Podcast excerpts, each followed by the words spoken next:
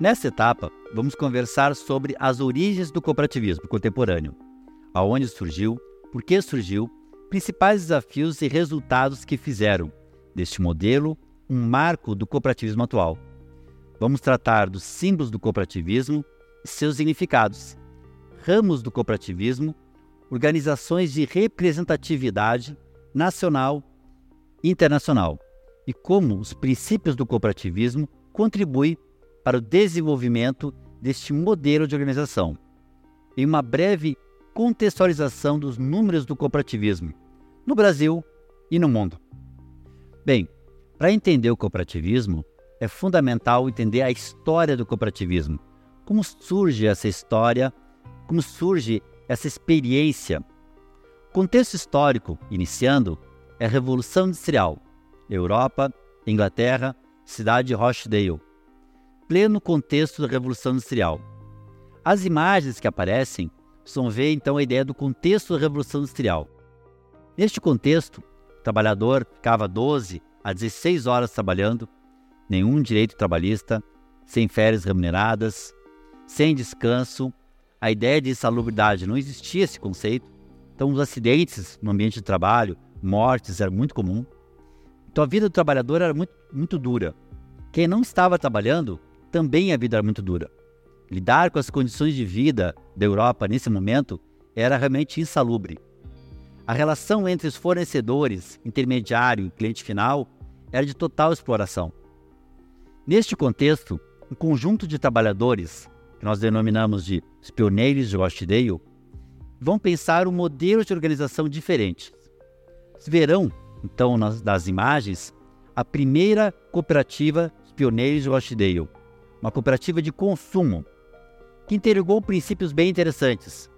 De, interrogou diretamente o fornecedor com o cliente final, baseado em produtos de qualidade, preço justo.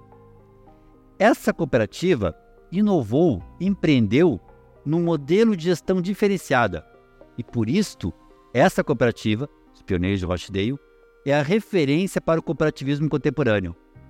Se existiram cooperativas antes, mas com outros modelos de organização, mais centralizados, mais assistenciais. As cooperativas dos pioneiros de Rochdale serão o marco do cooperativismo contemporâneo, porque eles criam um modelo de gestão. Esse modelo de gestão das cooperativas está baseado em princípios e valores. Esses sete princípios que aparecem na imagem são as referências para o modelo de gestão dessa organização. Então, entrada livre, livre adesão, a gestão democrática, a participação econômica dos sócios, ou seja, o recurso redistribuído para os sócios, a gestão democrática, a educação, formação e informação. Eles acreditavam que a educação era um elemento fundamental para o desenvolvimento das pessoas. O desenvolvimento das pessoas geraria mais desenvolvimento para a organização. Então, por isso é um quinto princípio. A ideia da intercooperação, ou seja, cooperativas ajudando outras cooperativas a se desenvolver. E nós temos aí o sétimo princípio, a, a preocupação com a comunidade. Lembra que eu te comentou a importância das cooperativas para sociedades mais sustentáveis? Então, isso está nos princípios do cooperativismo: gerar sociedades melhores, comunidades melhores. Por isso, nós vemos cooperativas envolvidas com tantos projetos nas comunidades, tanto dentro das cooperativas como para fora das cooperativas, gerando esse desenvolvimento regional. Esse modelo de gestão das cooperativas será diferencial, será a forma como as cooperativas se diferenciam dos outros modelos de organização. Estudar os princípios do cooperativismo, que estão lá no nosso Hub Leitura, vai ajudar você a entender como tornar uma gestão mais eficiente e eficaz dentro do propósito cooperativista. Ou seja, tendo a eficiência cooperativista que nós já falamos anteriormente. Entender os princípios e valores do cooperativismo possibilita agregar valor a esse modelo de organização. Agregar valor para quem? Para os colaboradores, gestores da cooperativa, para consequentemente para a comunidade. Quanto mais as pessoas dentro da cooperativa entenderem sobre o cooperativismo, mais as pessoas fora da comunidade cooperativa também vão entender consumir mais produtos e serviços da cooperativa. É reconhecido dentro do cooperativismo que o nosso maior limitador é a falta de conhecimento das pessoas sobre o cooperativismo. Então, a educação cooperativista é fundamental para entender esse modelo de organização, para mostrar os benefícios que ela traz. Vocês viram naquele filme sugerido lá no Hub Leitura um pouco dessa história do pioneirismo. Vocês viram os desafios que eles enfrentaram, as dificuldades de entendimento da comunidade sobre esse modelo de gestão muito diferente, onde as pessoas têm voz e têm poder de voto, as assembleias, onde a gestão é discutida de forma ampla e democrática, aonde o capital está a serviço das pessoas, bem-estar das pessoas, e o valor gerado pela produção de todos volta para a comunidade em benefícios. Esse modelo de organização é fundamental entender esses princípios, entender essa história. E no vídeo você vai entender muito bem como foram esses desafios e como isso aconteceu daí para frente. O que daí para frente foi gerado de retorno para as comunidades. Perceba um pouco mais no Hub Leitura a história de pioneirismo e inovação desses pioneiros do Rochdale. Bem, nós já vimos a história do cooperativismo, agora vamos entender um pouco como funciona o cooperativismo em âmbito global. O cooperativismo é um movimento social e econômico de âmbito global, ou seja, todos os países do mundo têm cooperativas. Aquela história dos pioneiros ali influenciou de forma plena várias partes do mundo. Alguns países mais, outros menos, mas o cooperativismo está em várias partes do mundo. Para isso, também tem uma simbologia que é global e uma organização que é global. A simbologia, você viu no Hub Leitura, são os principais são os pinheiros do cooperativismo, os dois pinheiros representam o cooperativismo em qualquer parte do planeta, é, representam a força, a cooperação, o círculo, o círculo perfeito. Esse representa então o principal modelo, símbolo do cooperativismo.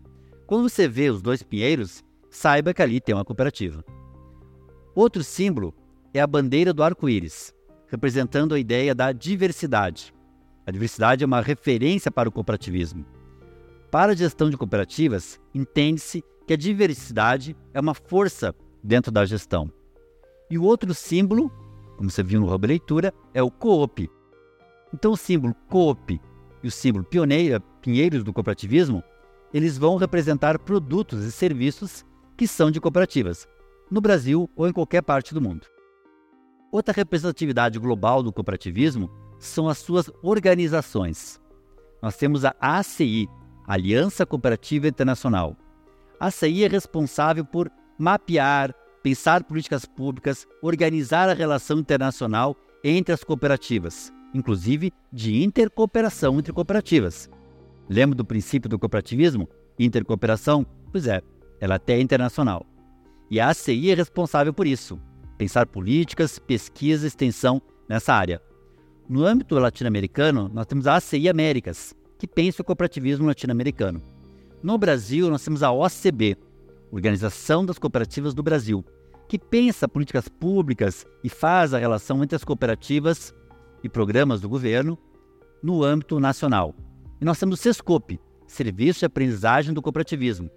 Faz parte do Sistema S, responsável pelo desenvolvimento de educação, formação, fomento ao desenvolvimento da cultura cooperativista. E nós temos as OCEs, Organizações Cooperativas por Estado.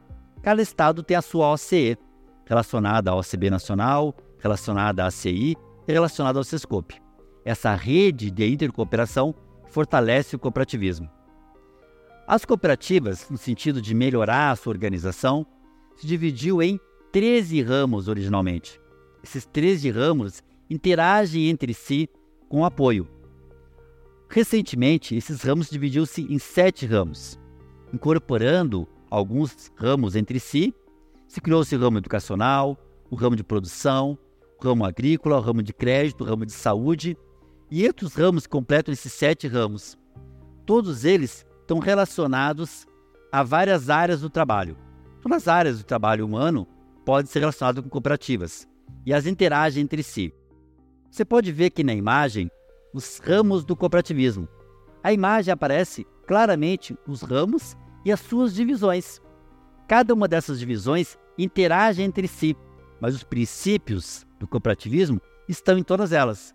O modelo de organização, de gestão, está em todas elas. E elas têm uma relação muito importante de intercooperação.